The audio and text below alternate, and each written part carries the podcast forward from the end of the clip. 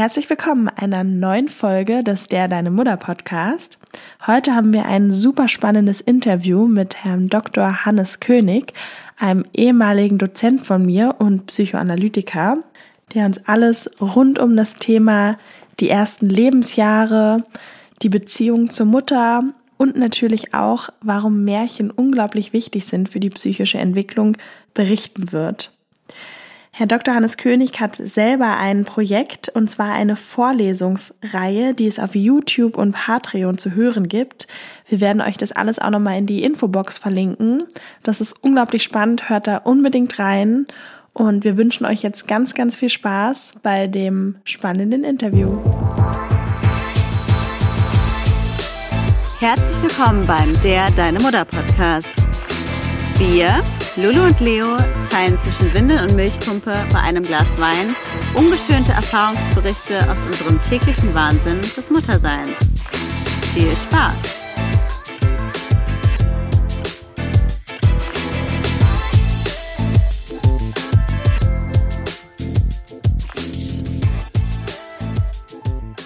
Hallo, wir freuen uns sehr, dass Sie hier sind. Und ähm, ja, an dieser Stelle würde ich erstmal direkt fragen, wer sind Sie und was machen Sie? Ja, Hallöchen, vielen Dank für die Einladung. Hannes König ist mein Name. Ich bin von Beruf Psychoanalytiker. Ich bin gebürtiger Österreicher, habe in Österreich auch Psychologie studiert, kam dann vor zehn Jahren nach Berlin, um hier die Ausbildung zum Psychotherapeuten zu machen, habe eine eigene Praxis für Psychotherapie, führe dort Psychoanalysen durch mhm. und beschäftige mich viel mit Musik, viel mit Filmen schreibe ein bisschen darüber. Schön, spannend. Sehr spannend. Ähm, und dann vielleicht auch zum Punkt für alle Hörer, die noch nicht mit Psychoanalyse ähm, in Kontakt gekommen sind. Vielleicht einfach mal ganz kurz, kurz ist wahrscheinlich schwierig bei Psychoanalyse, aber wenn es geht, ähm, ja, was man darunter versteht oder was so ein bisschen der Grundgedanke ist, damit, ähm, genau, einfach zum Verständnis für die Folge. Ja, also Psychoanalyse wird von jeher als, als drei Dinge beschrieben. Es wäre als erstens eine Gruppe von verschiedenen Theorien, die es darüber gibt, wie die Psyche funktioniert. Ganz klassisch von Sigmund Freud begründet, aber hat sich sehr weit auch von Freud entfernt. Ähm, es gibt eine Kritik an Freud, es gibt vieles, wo Freud ähm, recht behalten hat. Es ist heute ein großer Ansatz geworden, wie man sich die Funktionsweise der Psyche vorstellt. Das wäre das Erste. Das Zweite ist, dass wir unter der Psychoanalyse bestimmte Methoden verstehen, die man verwendet, um unbewusste Dinge herauszufiltern. Überall dort, wo Menschen denken, fühlen und irgendein Verhalten zeigen, sind unbewusste Prozesse beteiligt. Man kann mit sehr speziellen Methoden herausfinden, was passiert denn eigentlich hinter der Oberfläche in einem Menschen. Warum fühlt er was? Warum verhält er sich wie? Warum denkt er was?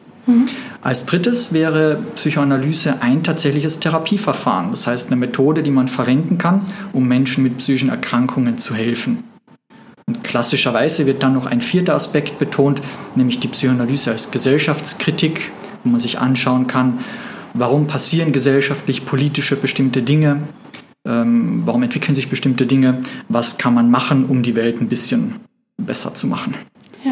Wenn ich das richtig verstehe, ähm, weil ich auch selber auch schon mal in Therapie war, noch nicht, ähm, noch nicht äh, Psychoanalyse, meistens Verhaltenstherapie, ähm, geht es in der Psychoanalyse ja oft sehr auch stark um die Kindheit. Ist das richtig? Genau, das ja. ist richtig. Ähm, Sie haben das vielleicht schon mal in den Medien gesehen. Wenn Psychotherapien in den Medien dargestellt werden, äh, gibt es immer eine Couch und dann genau. liegen da die Patienten immer drauf. Das ist Psychoanalyse. Ja. Die überwiegende Mehrheit der durchgeführten Psychotherapien findet nicht so statt. Psychoanalyse ist nur eine sehr kleine Anzahl von Behandlungen. Ähm, sehr langwierige Behandlung, sehr intensive Behandlung. Da liegen Patienten auf der Couch kommen drei oder viermal die Woche und es wird tatsächlich in der Kindheit, aber auch in den Fantasien umgewühlt, und dann daraus äh, versucht, dem Patienten zu helfen. Mhm, spannend. Mache ich vielleicht auch mal. ich kann es nur empfehlen. Ich melde mich. Ja, ja. ja. Also tatsächlich, ja, ist auch sehr spannend. Genau, heute geht es natürlich wieder auch um ein Mutterthema und ähm, da das eben sehr passend ist, Psychoanalyse, viel Kindheit, auch um die ersten Lebensjahre eines Kindes. Und da würde ich sagen, steigen wir jetzt auch direkt einmal ein. Und zwar aus psychoanalytischer Sicht, was passiert denn eigentlich nach der Geburt? Also vielleicht mal, um an einem Punkt anzufangen. Wir wissen heute aus der Forschung, dass ein, ein Neugeborenes auf die Welt kommt mit einem angeborenen Temperament.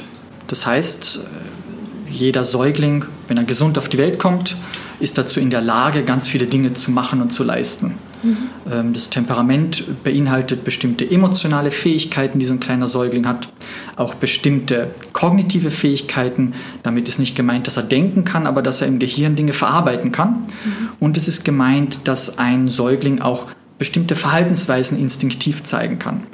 Wie zum Beispiel? Was wäre da? Na, wie zum Beispiel äh, schreien, wenn was wehtut. Mhm. Ja. Oder den Kopf oder den Körper so zur Mutter hin auszurichten, ja. Brust zu finden, solche, ja. solche Dinge. Und das heißt, ein Säugling kann am Anfang schon eine ganze Menge. Und das hat auch einen evolutionären Sinn. Also der Säugling muss ja evolutionär gesehen in die Lage kommen, zu kommunizieren, was ihm eigentlich fehlt. Ist ja mhm. alleine nicht überlebensfähig. Deswegen hat sich im Laufe der Evolutionsgeschichte ein System herausgebildet, dass ein Säugling aufgrund von ganz rudimentären, basalen Dingen sagen kann, dass was nicht in Ordnung ist. Mhm. Und demgegenüber hat sich auch herausgebildet, dass die Erwachsenen natürlich auch ein Gespür dafür haben, zu erahnen, herauszufinden, was denn dem Säugling tatsächlich fehlt. Mhm. Das heißt, evolutionär gesehen ist es die Aufgabe der Mutter, der Erwachsenen und vom Säugling, nach der Geburt eine Beziehung herzustellen, einen Beziehungsrahmen herzustellen, wo es möglich ist, dafür zu sorgen, dass der Säugling überlebt, dass es ihm gut mhm. geht, ähm, dass er sich entwickeln kann. Und das ist sehr komplex, das ist sehr kompliziert, ja. sich das anzuschauen, was da eigentlich genau zwischen den beiden, zwischen den Erwachsenen und dem Säugling passiert. Kann man sagen, wenn es jetzt um das Thema Temperament geht bei Säuglingen, kann man sagen, dass ein Säugling schon mit einem eigenen Charakter auf die Welt kommt?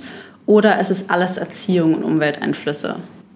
Ja, also ein, das, womit ein Säugling auf die Welt kommt, ist äh, instinkthaftes Verhalten. Ja. Das ist noch kein Charakter. Ja. Äh, das, was wir durch psychoanalytische Forschung äh, herausfinden konnten, was auch Eingang gefunden hat in die herkömmliche Psychologie, ist ja, dass von Beginn der Geburt an der Säugling mit seinem Temperament interagiert, also Beziehungserfahrungen mit der erwachsenen Welt sammelt und das, was in den ersten Lebensjahren dann an Beziehungserfahrungen gespeichert wird, das formt dann den Charakter. Mhm. Das heißt, ein kleiner Teil, das Instinktive, ist tatsächlich am Charakter angeboren, ja. aber wir sagen, die überwiegende Mehrheit des Charakters, unserer Persönlichkeit, die überwiegende Mehrheit, wie unsere Psyche funktioniert, wird bestimmt durch die frühkindlichen Beziehungen. Ja.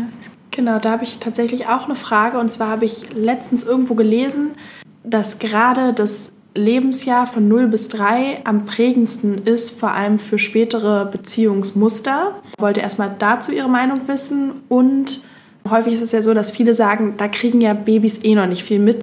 Die kriegen ja erst was mit, wenn die sieben oder acht sind und Dinge verstehen. Das ist ja viel schlimmer. Der alte Sigmund Freud hat herausgefunden, dass unser, unsere Psyche die Aufgabe hat, Erregung zu verarbeiten. Und das macht die Psyche natürlich ein Leben lang. Ja.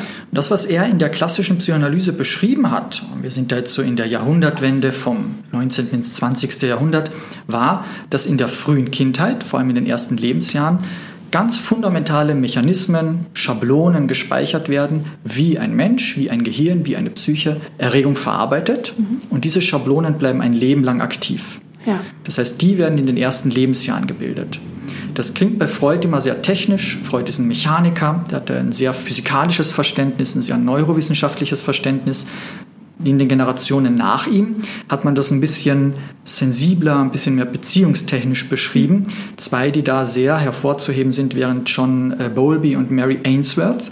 Das waren zwei, ein Analytiker, eine Analytikerin, die die sogenannte Bindungstheorie begründet haben. Und die haben herausgefunden, dass tatsächlich in den ersten Lebensjahren es ja nicht nur darum geht, Erregung zu verarbeiten, sondern es geht ja auch darum, Beziehung zu regulieren. Ja. Und die Muster, die wir früh speichern, die bleiben tatsächlich ein Leben lang aktiv und die kriegen wir auch sehr schwer weg, wenn die erstmal in einer bestimmten Art und Weise gespeichert sind. Ja. Haben Sie vielleicht irgendein Beispiel, dass man, dass man sich das mal vorstellen könnte für ein vielleicht auch destruktives Beziehungsmuster, was man frühkindlich erfahren hat und wodurch sich das dann im Erwachsenenalter äußern könnte? Ja, der Klassiker der, der, an Störung, der sehr früh entsteht, wären ja die Störungen, die so aus dem Kreis der Borderline-Störung kommen. Mhm.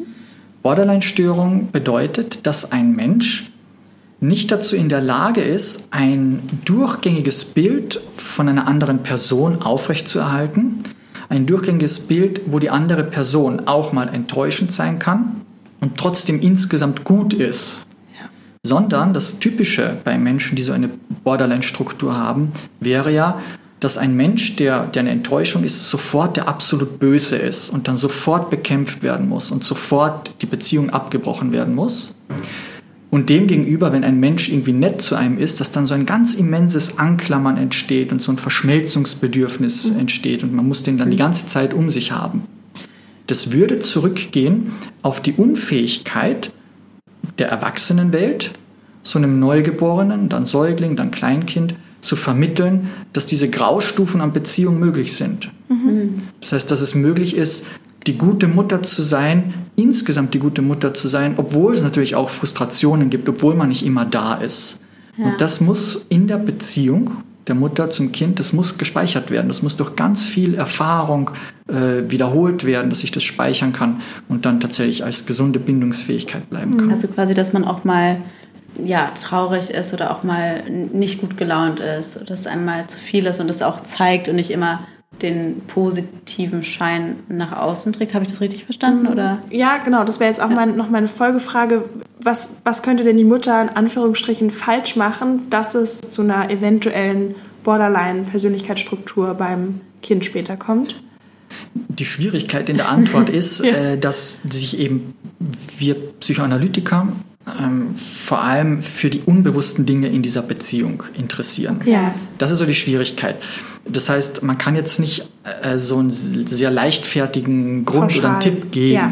Aber ganz allgemein gesagt ist das Gefährlichste, äh, das ein, einem Kind passieren kann, wäre es, mit Erwachsenen konfrontiert zu sein, die das Kind selber benutzen, damit es den Erwachsenen selber besser geht. Ja. Also gesunde Eltern bei all den Fehlern und wenn die nicht mhm. da sind und wenn die wirklich auch mal die Geduld verlieren und so weiter, schaffen es ja trotzdem, insgesamt eine Atmosphäre zu vermitteln, wo das Kind spürt, na, es geht ja trotzdem um mich. Ja. Es geht nicht darum, dass ich so sein muss, wie meine Mutter mich haben möchte, ja. damit ich nur dann geliebt werde. Ja. Also eine Borderline-Störung oder schwere Formen von narzisstischer Störung entstehen immer dann, je mehr ein kleines Kind das Gefühl hat, ich muss fundamental anders sein, weil so wie ich jetzt bin, ja. werde ich nicht geliebt und bin ich nicht in Ordnung und dann ist meine Mutter böse oder dann ist meine Mutter beleidigt. Ja, ja verstehe. Ja, ich finde es aber auch ein spannendes Thema, weil ich jetzt als Mutter bin ja auch oft mit der, mit der Situation konfrontiert, dass das Kind schlecht gelaunt ist mhm. und ich natürlich dann also nicht intuitiv, sondern aus dem Moment heraus super genervt darüber bin. Ja. Weil ich mir denke, das nervt mich natürlich ja. extrem, dass du gerade so schlecht gelaunt bist. Mhm. Ich aber auch durch meine, glaube ich, jahrelange Therapieerfahrung mir dann wieder sage, nee, ich will aber ja auch, dass sie lernt, es ist okay, schlechte Laune zu haben. Also mhm. da würde ich mir jetzt die Frage stellen, okay, wie findet man die Balance unter zu sagen, okay, ich bin ja auch nur ein Mensch und bin mal einfach genervt von einem Verhalten meines Kindes und trotzdem lass das Kind dabei nicht spüren, dass es nicht in Ordnung ist, sondern dass es in Ordnung ist, aber es trotzdem mich nervt. Ja, Was? das ist Übungssache. Ja. Das ist Übungssache und vor allem äh, wäre es wichtig, ähm, in Austausch mit anderen Müttern, ja. mit anderen Erwachsenen zu gehen, auch mit männlichen Freunden zu gehen. Ja. Je mehr man auch als, als Mutter, als Vater mit anderen darüber spricht und erzählt, wie passieren denn die Kontakte, was eskaliert denn mit meinem Kind, desto mehr kann im Gespräch mit den anderen auch eine andere Haltung, eine andere Perspektive ja. dazukommen und man kann erkennen, was denn vielleicht schief läuft oder was ja. man denn vielleicht besser machen könnte. Ja, mhm. ja, spannend. Was ist, wenn die Mutter wenig präsent ist, weil sie beispielsweise schon nach drei Monaten wieder arbeiten muss? Ich war vor kurzem für zwei Monate in Südfrankreich und da weiß ich, dass mir jemand erzählt hat, was, dein, dein Kind geht mit drei Monaten nicht in die Krippe. Das ist ja total ungewöhnlich, mhm. weil in Frankreich eigentlich jedes Kind mit drei Monaten schon in die Krippe geht. Mhm. Und da würde ich mich jetzt fragen, aus psychoanalytischer Sicht, ob das mögliche Konsequenzen hätte. Ja, vielleicht was Grundsätzliches. Mhm. Also man findet in der Literatur natürlich immer wieder beschrieben, dass die Mutter so wichtig ist und wann der Vater wichtig wird und so weiter. Das ist ein bisschen ungenau. Wir würden aus heutiger Perspektive sagen, das Entscheidende ist ja, dass das mütterliche Beziehungsangebot qualitativ ein anderes ist als das väterliche Beziehungsangebot. Und deswegen ist vollkommen klar, dass das mütterliche Beziehungsangebot natürlich nicht von der Mutter kommen muss. Mhm. Das kann von einer anderen Frau kommen, das kann von einem anderen Mann kommen. Ähm, Hauptsache Spannend, die Qualität ja. äh, ist sozusagen mütterlich. Als Name okay. benutzen wir das. Und so kann auch das väterliche Beziehungsangebot von einer Frau kommen, von einem älteren Bruder kommen, von okay, anderen Erwachsenen kommen. Das ja. finde ich aber ein super wichtiger Punkt, weil oft man hat in der Therapie immer das Gefühl, die Mutter ist schuld oder mhm. oder man denkt auch, okay, ich bin doch die Mama, ich muss im ersten Jahr doch präsenter sein und mir jetzt gedacht, gerade in der heutigen Zeit ist ja auch oft so, dass Väter in die Elternzeit gehen, was ich super finde. Aber sprich aus äh, äh, psychoanalytischer Sicht kann auch der Vater die Mutterrolle übernehmen. Also genau genommen wäre ja das Gesündeste für so ein Kind, wenn es mehrere Personen ja. hat. Also natürlich mindestens eine Person, ja. aber vielleicht eben auch zwei Personen, drei Personen, die so ein mütterliches Beziehungsangebot ja. irgendwie abdecken können. Okay. Äh, und davon getrennt äh, müssten andere Personen für das väterliche Beziehungsangebot mhm. verantwortlich sind, sein. Das kann also nicht wechseln. Das ist eher äh, mhm. problematisch. Ja. Was wäre denn beschrieben ein mütterliches Beziehungsangebot und ein väterliches? Ja, das mütterliche Beziehungsangebot ist das der Bindung. Ja. ja. Bindung äh, und das heißt, ein ganz früh im Leben braucht ein Säugling eine Atmosphäre, in der der eigene Körper, die eigenen Bedürfnisse, Erfahrungen der Befriedigung, der Bindung, der Liebe, des Urvertrauens irgendwie gespeichert werden können. Dafür ist die Mutter, die, das mütterliche Beziehungsangebot zuständig. Aber Mutter kann theoretisch auch. Das kann der Vater sein, sein, das kann die Oma ja. sein. Ähm, okay. Wenn Sie jetzt zum Beispiel an ein, ein, ein homosexuelles Pärchen genau. denken, das funktioniert alles, ohne dass da das Kind irgendeinen Schaden nehmen ja, würde. Ja. Ähm, das väterliche Beziehungsangebot hat wie wir ein bisschen überspitzt sagen, immer die Aufgabe, das Kind von der Mutter wegzubringen. ja, also ab einem, ja so. ab einem, bestimmten Alter muss der Bindungskontext verlassen werden. Wenn die Kinder dann zu sehr an der Mutter hängen, können die sich nicht für andere Kinder begeistern, für die Welt begeistern, können keine Eigenständigkeit entwickeln.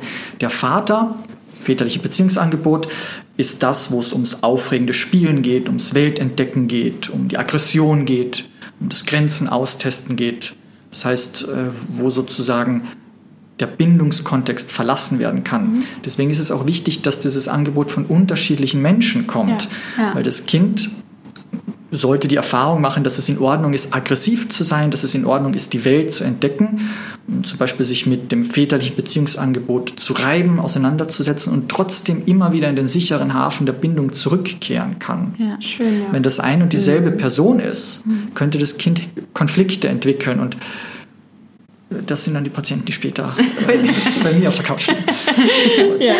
Aber das ist ja das spannend. Man sagt ja auch oft, dass sie alleinerziehend ist, dass es trotzdem wichtig ist, dass es noch eine Oma oder einen Freund ja. oder eine zweite Person gibt. Mhm. Wer das jetzt ist, ob das jemand aus der Familie ja. ist, ist dann egal. Aber quasi, ja. dass man immer mhm. ich weiß gar nicht, in der heutigen Zeit muss man ja immer so aufpassen, wenn man sagt Mutter oder Vater, weil mhm. es ist ja immer alles, und es ist nicht primär auf ein Geschlecht zugeordnet ist, sondern mhm. eben mütterlich und väterlich. Und das genau. finde ich eigentlich ist ähm, Finde ich super interessant und ich glaube, das kennt auch jeder. Also man mhm. hat ja so diese mütterliche Art und eben der Vater, der Racker, der die Dinge macht, wo wir Frauen oder wo die Mama denkt, oh Gott, das würde ich doch nie machen. Aber das braucht das Kind eben auch, so diesen Vor Wechsel. allem werden Sie ja wahrscheinlich auch beobachten können, dass Kinder ja auch eine Neugierde dafür entwickeln. Ja. Also Kinder suchen dann ja auch ab einem bestimmten Alter nach anderen Personen, äh, genau. äh, mit denen die dann Nähe herstellen wollen und mit denen die zum Beispiel ein bisschen aufregender spielen und toben wollen. Und ja. das äh, ja. Passiert dann eigentlich nicht mit der Mutter. Kann zwar auch passieren, genau. schadet dann ja nicht, aber ja. eigentlich entsteht so eine Neugierde, äh, sich jemand anderen zu suchen. Das haben uns auch mehrere Follower eben auch geschrieben und das erlebe ich selber gerade. Mein Kind ist jetzt zweieinhalb, geht auf die drei mhm. zu und gerade ist auch so eine Phase, wo ich als Mutter eher stark abgelehnt werde ja. mhm. und der Kontakt zum Vater viel mehr gesucht wird oder dann mhm. ähm, nee, Mama, du darfst mich nicht anziehen, das darf mhm. nur Papa machen. Mhm. So, was vielleicht dahinter steckt. Ja, also Sie müssen ja sich vorstellen, das Gehirn des, des, des äh, Kleinkindes ist ja aufgrund der instinkthaften Basis mit ganz viel Potenzial ausgestattet, was sich ja entwickeln muss. Und dazu gehört ja zum Beispiel die Entwicklung von so einer Bindungsfähigkeit, die ist ganz wichtig für die Liebesfähigkeit. Das läuft in der engen Verbundenheit mit der Mutter, indem sich die Mutter ganz liebevoll kümmert und es schönen Körperkontakt gibt und so. Aber wenn die Kinder in ein bestimmtes Alter kommen, müssen die ja, muss das Gehirn ja die Aggressionsfähigkeit entwickeln. Also es ist gesund, es gehört zur gesunden Gehirnentwicklung dazu, dass eine gesunde Aggression entstehen kann, die eben nicht gewalttätig ist, sondern wo es darum geht, Grenzen auszutesten und so weiter. Das sind ganze Systeme im Gehirn ja nur dafür zuständig. Und natürlich kriegt das dann als erstes die Mutter zu spüren. Das ist ganz klar. Und dann entsteht in der Trotzphase, Freud nannte das die anale Phase, genau. äh, da entsteht dann so diese Tendenz, den eigenen Willen zu entdecken, äh, andere Dinge kaputt zu machen, äh, gleich Dinge kaputt machen zu wollen, die einem nicht gefallen, die einen genau. stören und so weiter. Ja. Und da geht es auch darum, so dass... So wie Brokkoli und Zucchini auch so, gerne auf dem Teller sofort äh, ja. zerstört. Genau. Und es geht noch nicht mal um Brokkoli oder Zucchini, ja. es geht um die Beziehungserfahrung, dass das, dass das kleine Kind seinen Willen durchsetzen möchte. Ja. Das ist das ganz Entscheidende. Mhm. mhm. Vielleicht da auch nochmal zur analen Phase. Ich kenne das so, zumindest aus dem Studium. Korrigieren Sie mich. Du aufgepasst äh, genau, komme ich, komm ich in Schwitzen. Dass eben dann auch in der Phase fängt es ja auch mit dem Töpfchentraining an mhm. und dass das eben auch was ist, was man ja quasi selbst kontrollieren kann, quasi wann das Kind aufs Töpfchen geht und selber entscheiden kann. Mhm. Vielleicht kurz nur, dass wir einmal kurz zwischenfragen, weil viele wissen es vielleicht nicht mit den Phasen. Ja, ja kann ich gerne sagen. Ja. Also ähm, Sigmund Freud wurde berühmt und ganz früh heftig abgelehnt äh, dafür, dass er sich damit beschäftigt hat, wie in der frühen Kindheit die Entwicklung der Psyche funktioniert. Und der hat 1905 einen Text geschrieben, da ist die drei Abhandlungen zur Sexualtheorie. Kann man schon erahnen. Bei diesen mhm. Phasen, die Freud entwickelt hat, geht es eigentlich darum, dass er meinte, ne, der Sexualtrieb ploppt nicht einfach so in der Pubertät auf, sondern ja. der ist schon in der frühen Kindheit ja da. Mhm. Der äußert sich nur in maskierter Form. Ja. Das, was Freud erkannte, ist, dass sich die Sexualität, sexuelle Impulse beim kleinen Kind in unterschiedlichen Phasen unterschiedlich äußern. In der ganz frühen oralen Phase äußert sich so ein sexuelles Lustempfinden in der Bindung, ja. im Versorgtwerden, im Versorgungskontext. Danach kommt dann die anale Phase, wo sich äh, sexuelle Lust daran ähm, zeigt und äußert, dass man den eigenen Willen durchsetzt und gemein ist, äh, Dinge kaputt machen kann. Mhm. Und danach kommt dann noch die sogenannte phallische Phase, wo dann Kinder ja auch den Geschlechtsunterschied erkennen, anfangen zu masturbieren, neugierig sind auf nackte Körper. In welchem Alter ist das, die phallische Phase dann? Das müsste mit 4, 5 ja. sein, so ganz weite fließende mhm. Übergänge. Die Entwicklung ist ja immer sehr individuell. Und äh, genau dann an, an, an, der Höhepunkt der phallischen Phase ist dann der ganz ominöse Ödipus Konflikt, der mhm. was sehr Spezielles meint. Ähm, also wir würden heute sagen, Kern des Ödipus-Konflikts ist die fundamentale Kränkung, die jedes Kind, egal ob Junge oder Mädchen oder irgendwas dazwischen, durchmachen muss, dass die eigenen Eltern sich nicht mehr für die absolute Befriedigung zur Verfügung stellen. Ja. Das also, heißt nochmal. Um, das heißt, ähm, dass die ersten Lebensjahre ja so ablaufen, dass es eine ganz enge Bindung des Kindes mit den Erwachsenen gibt, mit der Primärfamilie gibt. Und es wird Zeit, diese Primärfamilie. Ja. Alles für dich und genau. irgendwann äh, merkst du, deine Mutter macht nicht mehr alles für dich und opfert sich nicht mehr komplett so. auf, sondern ist auch noch eine eigene Frau. irgendwie doof. Und, und mein Vater ist, ist der Beste und, genau. und den heirate ich später mal oder so, sagen ja, ja manchmal kleine Mädchen. Ja. Und ab einem bestimmten Alter geht es darum, die Kränkung, dass man erkennt, meine El ich, ich muss von meinen Eltern wegkommen. Meine Eltern sind gar nicht so toll und, und äh, sorgen sich, kümmern sich nicht dafür, sorgen nicht dafür, dass mir alles, äh, dass ich absolut befriedigt werde. Und das ist die ödipale Kränkung, mhm. würden wir heute sagen. Genau. Ja, das finde ich super spannend.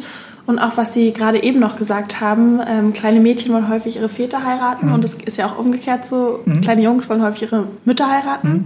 Vielleicht was auch in der Phase passiert, einfach gegengeschlechtlich? Mhm. Also jetzt zuerst nur mal mit Freud beantwortet. Also Freud hat ja beschrieben, dass das Gehirn die Aufgabe hat, Erregung zu verarbeiten, zum Beispiel die sexuelle Erregung.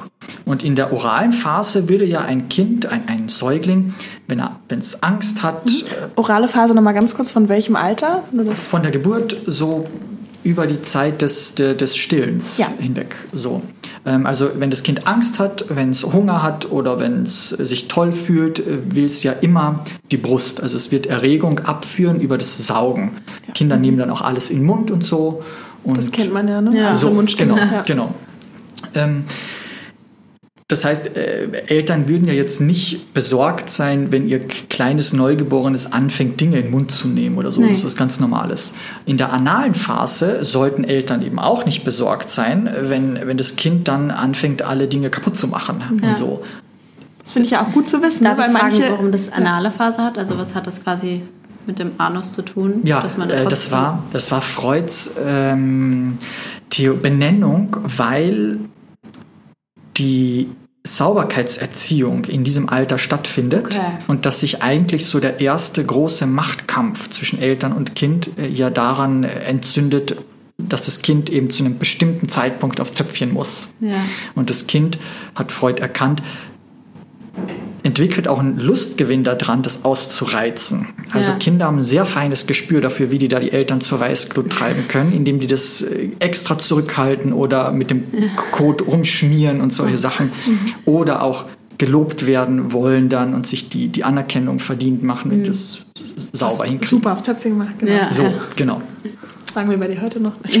So, ja, ja.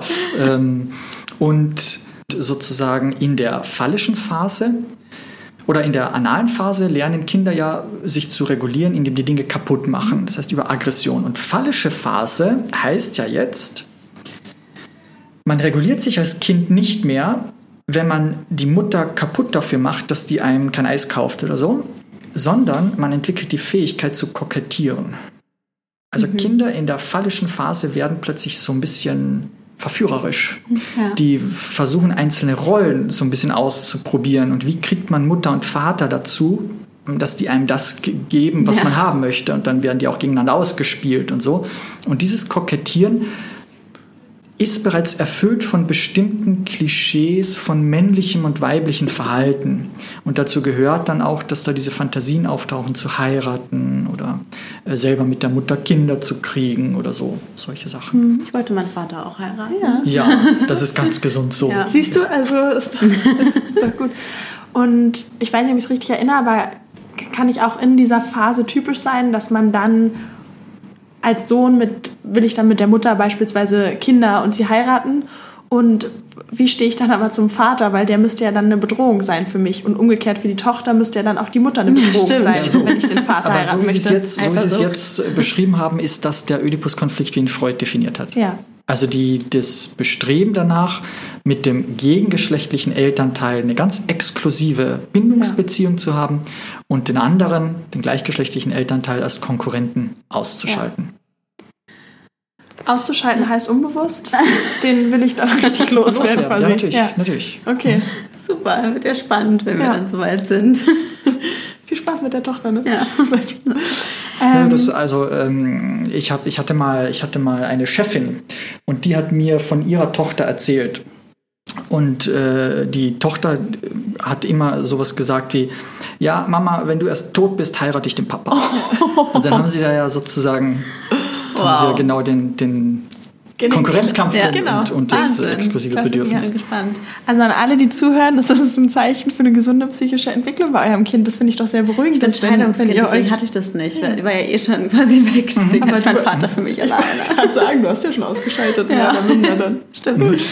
Was mich ähm, interessieren würde, weil spannend, ja. ich ja auch quasi auch schon lange und oft in äh, meinem Leben in Therapie war und eben immer die Frage Vielleicht kommt, okay, falschen Nein, Nein, aber ich finde, ich finde, das ist ja was ganz Gesundes. Also ich finde, ich bin der Meinung, jeder sollte sich Mhm. einen Therapeuten suchen, meiner Meinung nach. Dann glaube ich, wäre die Welt eine bessere, weil ich glaube, jeder trägt ja Oder du Dinge studierst sich. machst eine Therapeutenausbildung und hast dann äh, So. auch Ja, eine stimmt. Therapie, die du selber machst. Ja. ja, wobei die Therapeuten müssen ja meistens auch selber wiederum zur Therapie gehen, ne? Ja, ja. Es in der, in der Therapieausbildung Ja, machst du stimmt. quasi eine Therapie. Stimmt, stimmt, stimmt. Naja, und jedenfalls ist ja wirklich immer die Frage, okay, wie ist die Beziehung zur Mutter? Was ist in der Kindheit? Was ich auch spannend finde, wenn wir jetzt über das erste Jahr reden, weil man kann sich daran ja nicht erinnern. Also man kann ja nicht sagen, ach ja, damals hat meine Mama das und das gemacht und deswegen sitze ich hier. Oder man kann es ja gar nicht im Nachgang rausfinden. Und jetzt, ich als Mutter, frage mich natürlich ständig, was mache ich jetzt? wofür mein mhm. Kind später beim Therapeuten sitzen ja. wird. Ja. mhm. kann, kann man allgemein vielleicht präventiv, präventiv was machen oder vielleicht auch jetzt unseren Hörerinnen die Angst nehmen, sich nicht die ganze Zeit zu hinterfragen. Also was sind übliche Dinge, die einfach passieren, die aber nicht so schlimm sind und was ist wirklich vielleicht gravierend? Also okay. Ja, also ein bisschen überspitzt gesagt, sage ich auch meinen Studierenden immer, ähm, aus fachlicher Perspektive kann kein Mensch die Kindheit unbeschadet überstehen. Ja. Das geht nicht. Ja.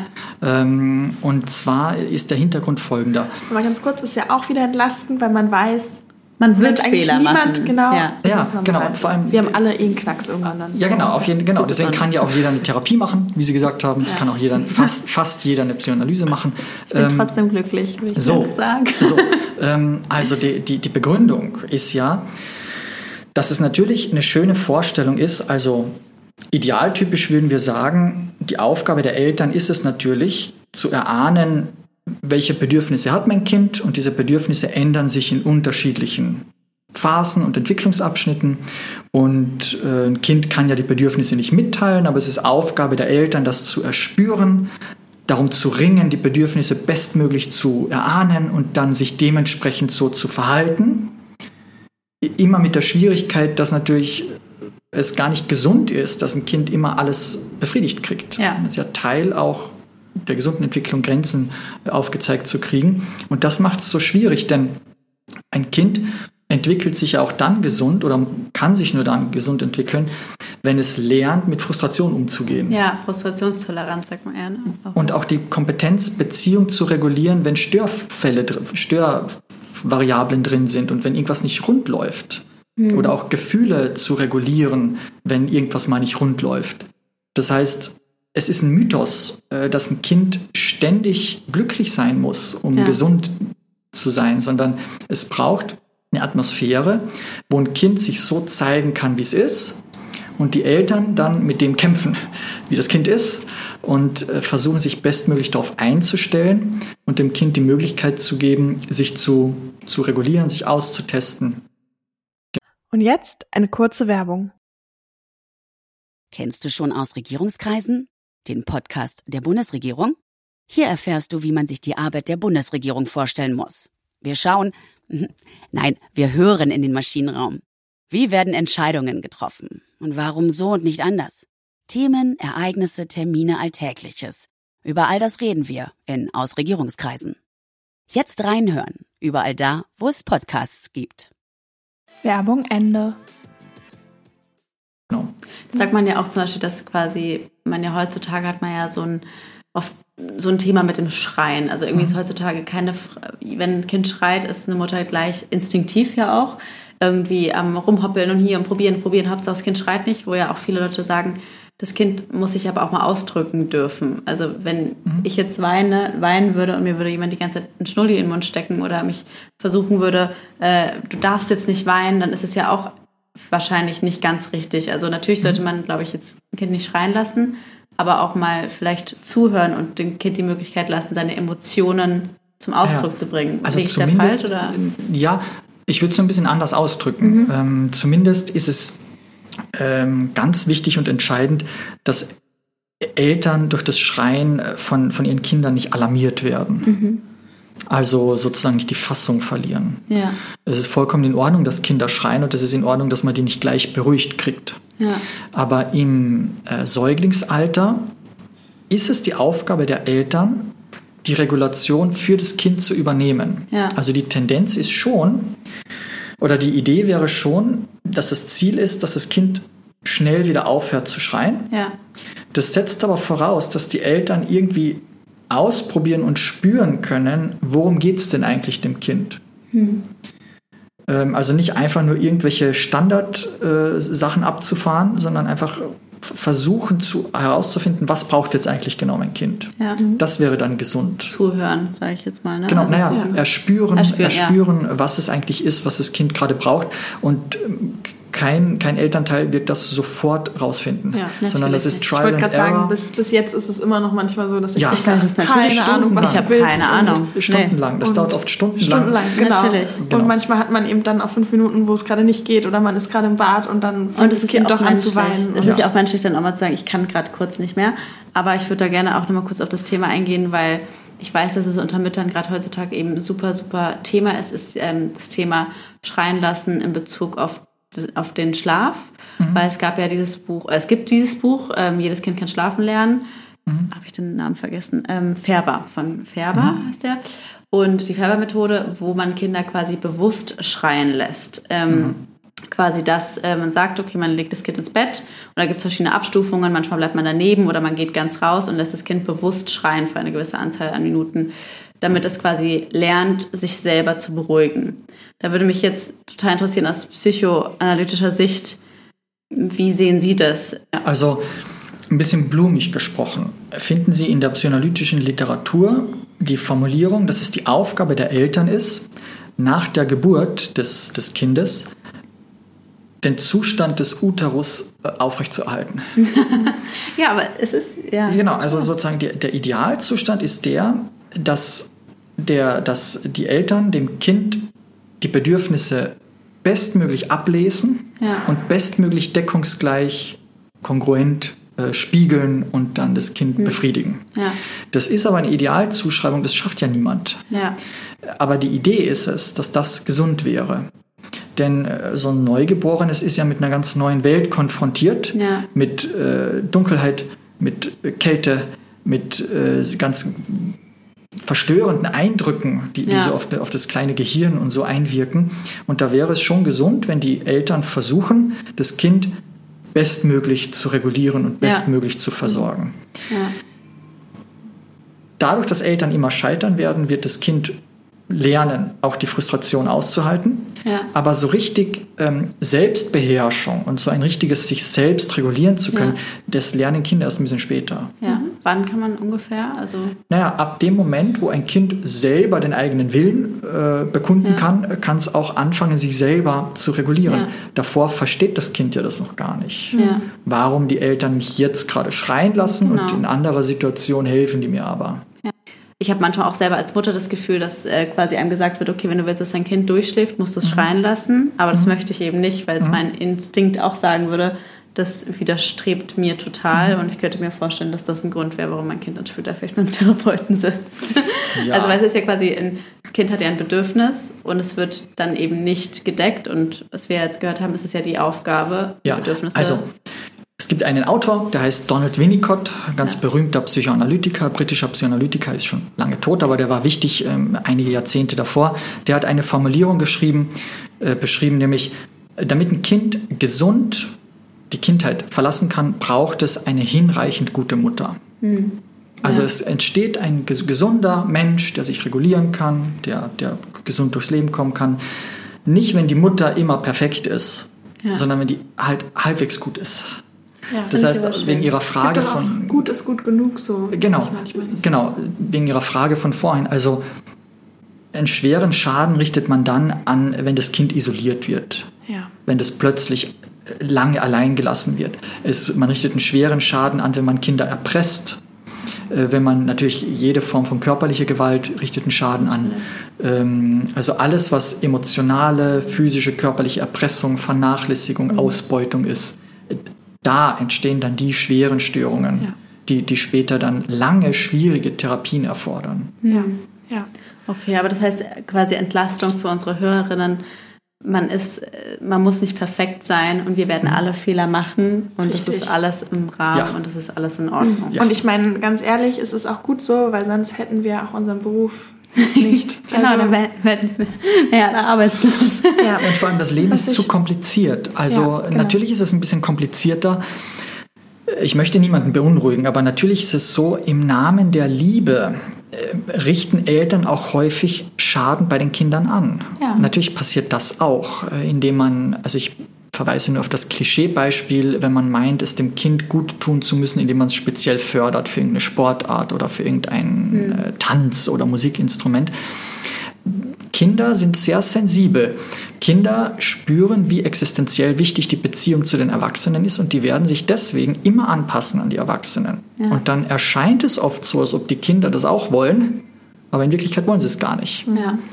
Und das ist das überhaupt kennt man ja auch, vielleicht ganz kurz so dieser Klassiker, ähm, Mutter irgendwie selber Tenniskarriere oder gescheitert ja. und will auf einmal oder Sängerin ja. oder Schönheitswettbewerbe in Amerika ich auch und will zehn Jahre Geige spielen. So. Ich wollte nicht. Genau. Und, und will dann den Kind so zum Star machen. Und das ist ja, auch eigentlich eine Form von Genau, das wäre das Beispiel von vorhin, wo es darum geht, dass die Kinder benutzt werden, damit die Eltern irgendwas mhm. davon haben. Und das geht natürlich auch. Ähm, es lohnt sich immer, sich selbst die Frage zu stellen, ist die Art und Weise, wie ich mit dem Kind umgehe, ist es daran bemessen, dass ich neugierig auf das Kind bin, dass ich neugierig herausfinden will, was geht denn in dem kleinen Menschen eigentlich vor und egal in welche Richtung der sich entwickelt, ähm, will ich das mit fördern und will schauen, dass ich dem kleinen Menschen dabei helfe. Oder ist mein Verhalten sehr stark davon geprägt, dass ich sage, ich habe aber eine ganz klare Meinung darüber, wie das jetzt zu laufen hat und wie der kleine Mensch zu sein hat mhm. und versuche den jetzt dazu zu bringen, dass er so ist, wie ich ihn haben will. Mhm. Ja. Das wäre die mhm. ungesunde, gesündere ja. Variante. Ja, finde ich aber Das verstehst ja. sich ja auch total, ja. Mhm. Vielleicht noch eine Sache und danach würde ich noch einmal zu einem anderen mhm. Thema überleiten. Und zwar das Konzept der Mentalisierung. Das ist mir jetzt natürlich mhm. aus dem Studium hängen geblieben.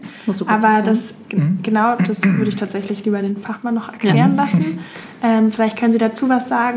Ja, Mentalisierungstheorie ist ein ganz populäres Feld in der modernen psychoanalytischen Forschung.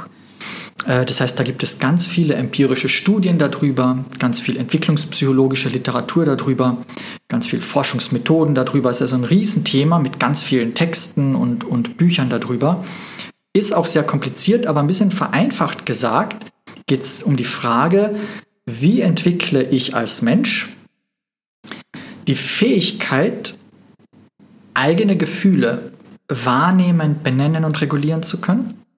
die Gefühle von anderen wahrnehmen und irgendwie äh, artikulieren zu können und, und wie kann ich aus den Gefühlen, die ich wahrnehme, ableiten, dass unser Verhalten aufgrund von einer bestimmten Motivation entsteht. Mhm. Ähm, bisschen technischer gesagt äh, wäre es, geht es um die mentalen Zustände. Kann ich als Mensch ein Bild dafür entwickeln, was im Gegenüber tatsächlich vor sich geht? Mhm.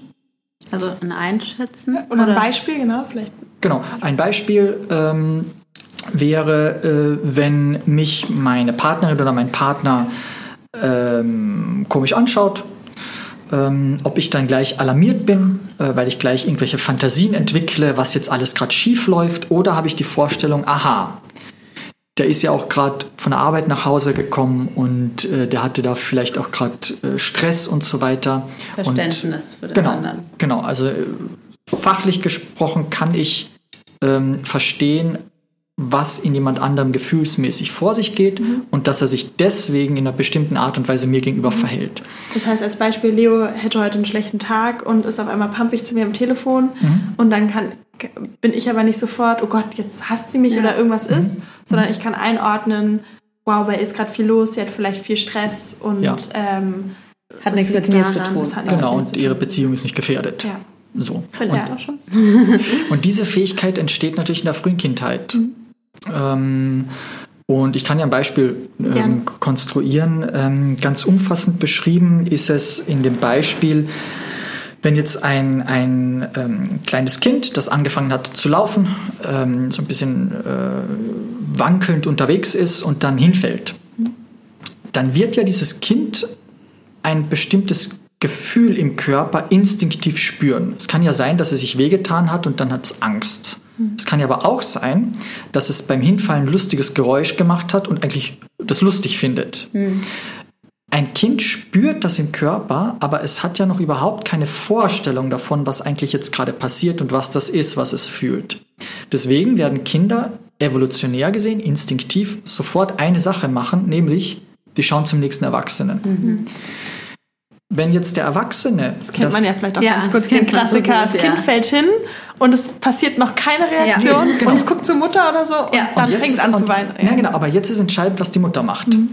Die gesunde Mutter sieht das Kind und spürt jetzt aufgrund ihrer Fähigkeit zur Mentalisierung, ohne dass sie mit dem Kind sprechen kann, spürt die Mutter jetzt, oder findet das ja gerade lustig.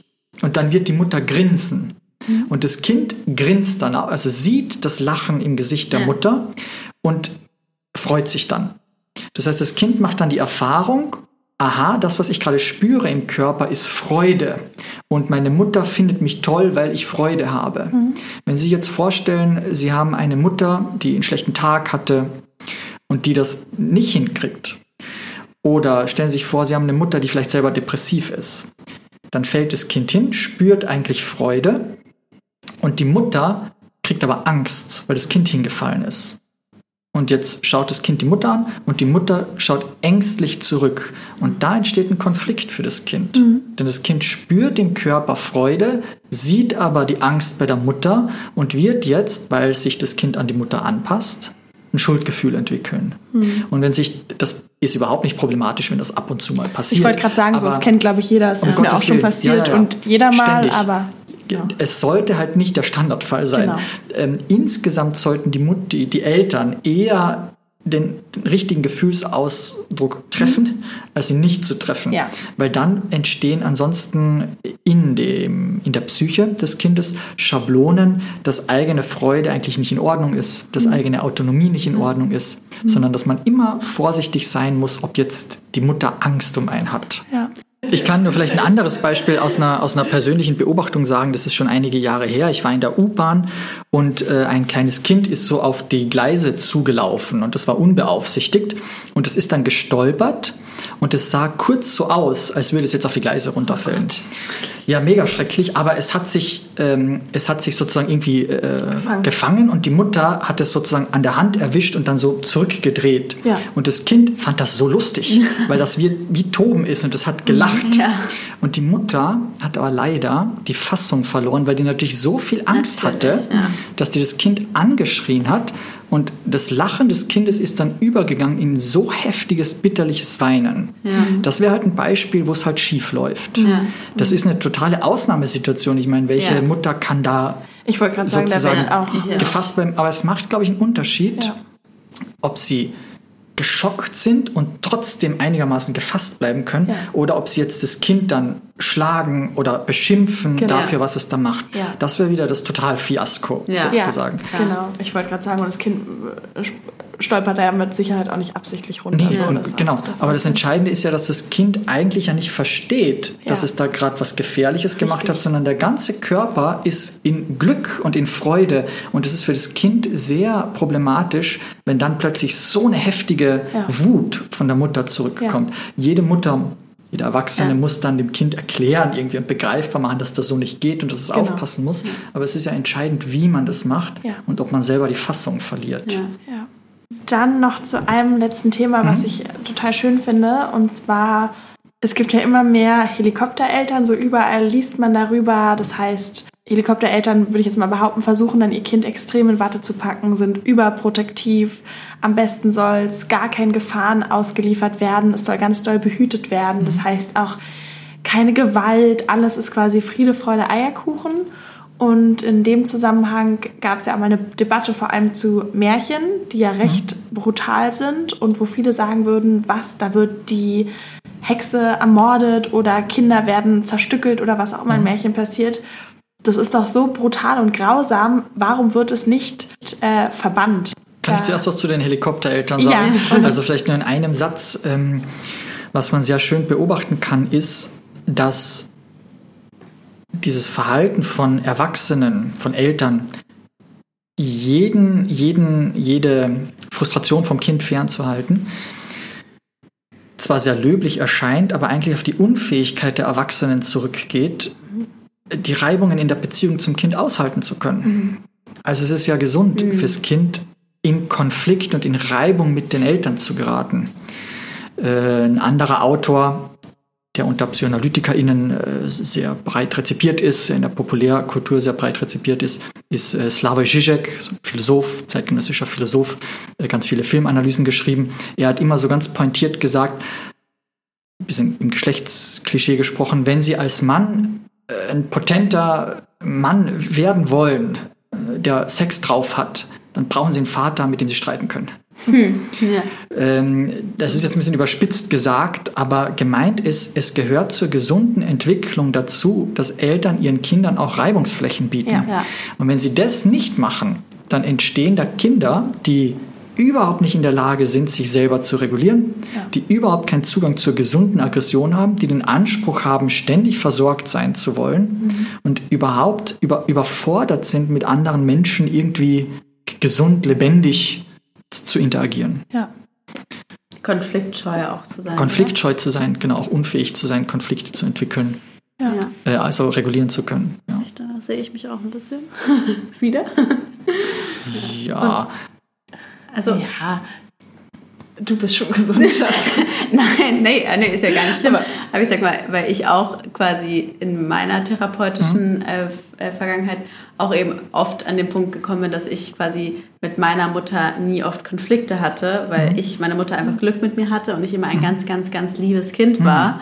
Und ich dadurch aber nie die Chance hatte zu lernen, ähm, Dass es Konflikte lustvoll zu haben. ist, auch oder, mal böse zu sein. Genau, dass, es, dass man auch mal auf seiner Mutter, von seiner Mutter genervt sein darf. Und das habe ich nie richtig lernen können und auch nicht von meinem Vater, weil mein Mhm. Vater sehr dominant ist und ich quasi nicht auf die Idee kommen würde, Mhm. von meinem Vater offensichtlich genervt zu sein. Und das holt mich dann wiederum im Erwachsenenalter Mhm. wieder ein, was ja überhaupt nichts Schlimmes ist. Es ja, heißt ja nicht, dass ich jetzt äh, äh, ja, irgendwie totale Störung habe, aber einfach Mhm. ich merke im Alltag, mir fallen Konflikte oft schwer Mhm. oder auch mal zu sagen, das geht so nicht, weil ich dann Angst habe, der andere mag mich nicht oder so. Mhm. Ja. Und ich würde Ja. jetzt mal behaupten, das kommt auch daher eben, Genau. weil man das quasi nicht Und gelernt ganz viele tun sich damit schwer und natürlich tut sich Ja. jeder damit schwer, wenn das Kind in der Öffentlichkeit schreit Ja. und sozusagen, wenn man ihm kein Eis kauft Ja. und so.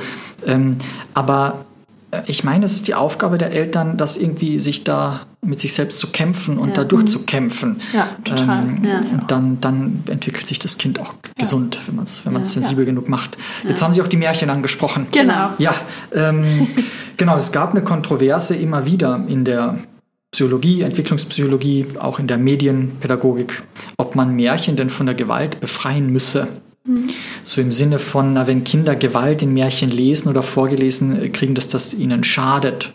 Und aus psychoanalytischer Perspektive ist das äh, gar nicht so der Fall, sondern wir sagen, Kinder brauchen Gewalt in Märchen, weil Märchen eine Hilfe dabei sind, die, die, das eigene emotionale Innenleben besser greifbar zu kriegen. Also wenn ein Kind von einem Riesen liest, der ein ganzes Dorf zerstört, dann ist das ja für das Kind was wahnsinnig Tolles, weil es hat ja selber auch die Impulse in sich, mal wütend zu sein und Dinge zu zerstören. Und dann ist es doch schlau, wenn das Kind lernt, dass es in der Fantasie toll und lustvoll ist, das zu lesen, weil dann muss man es nicht mehr machen. Und genauso bei Hänsel und Gretel ähm, ist ja der Vorteil der, der Hexe, die ja die Kinder auffressen will, dass das Kind Angst spüren kann, die Ich sich hatte auf auch übrigens richtig früher Angst vor dieser Hexe, weiß ich noch richtig. Sehr schön. Dann. Ich hoffe, Sie werden jetzt nicht verstört sein, wenn ich das Folgende sage. Oh. Also, ähm, psychoanalytisch gesehen würde man sagen, dass diese Hexe etwas Bestimmtes fantasievoll ausdrückt, was an unbewussten Fantasien und Ängsten in Kindern auch vorhanden ist, nämlich von der Mutter verschlungen zu werden. Ja.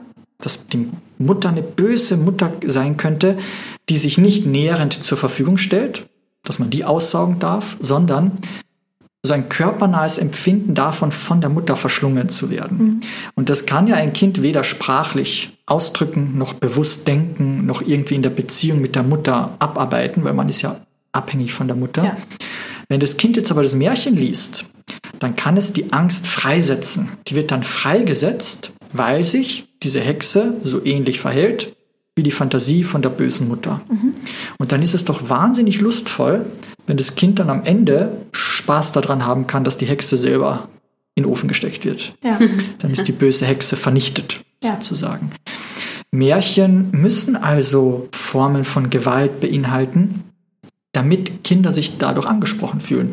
Wenn sie, das, wenn sie Märchen von Gewalt bereinigen, dann ist es für Kinder langweilig. Dann stumpfen die auch ab. ja.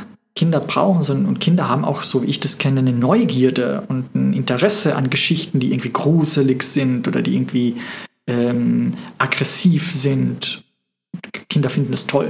Ich finde es interessant, weil ich weiß noch, als ich zum ersten Mal ein Kinderbuch vorgelesen habe als Erwachsener und ich konnte mich selber nicht mehr daran erinnern, habe ich mich richtig erschreckt, weil ich mir dachte, das macht mir als Erwachsener Mhm. ja. gerade Angst. Ja, ja. Also ich wusste gar nicht, ob ich das jetzt vorlesen soll. Und das ist natürlich jetzt interessant zu hören, dass es okay ist und normal Mhm. ist und sogar hilfreich ist. Also es geht darum, dass Kinder ein Bedürfnis danach entwickeln. Das heißt, die Eltern sollten spüren, ist die Angst, die mein Kind jetzt da spürt, ist das was Lustvolles oder ist es was Gefährliches?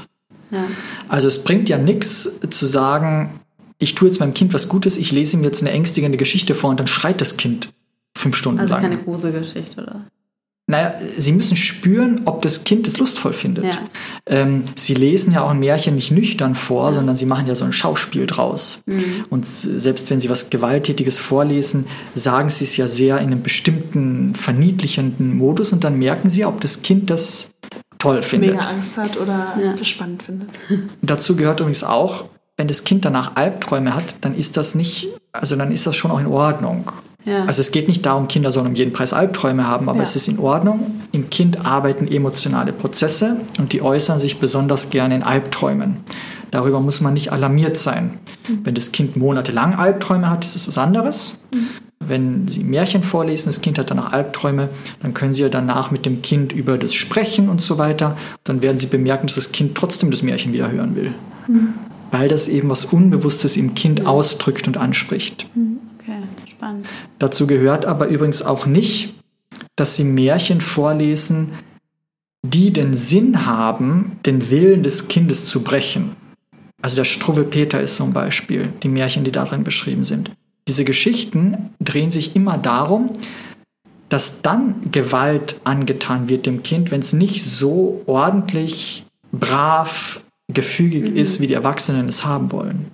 Diese Gewalt ist nicht gemeint, das ist schädlich, weil dann kriegt das Kind Schuldgefühle. Ja. Ja. Es geht darum, wie bei den Brüdern Grimm, dass das Kind es lustvoll finden darf, wenn da sich Hexen umbringen oder wenn da, wenn da Stiefmütter äh, sich zu Tode steppen und solche Geschichten.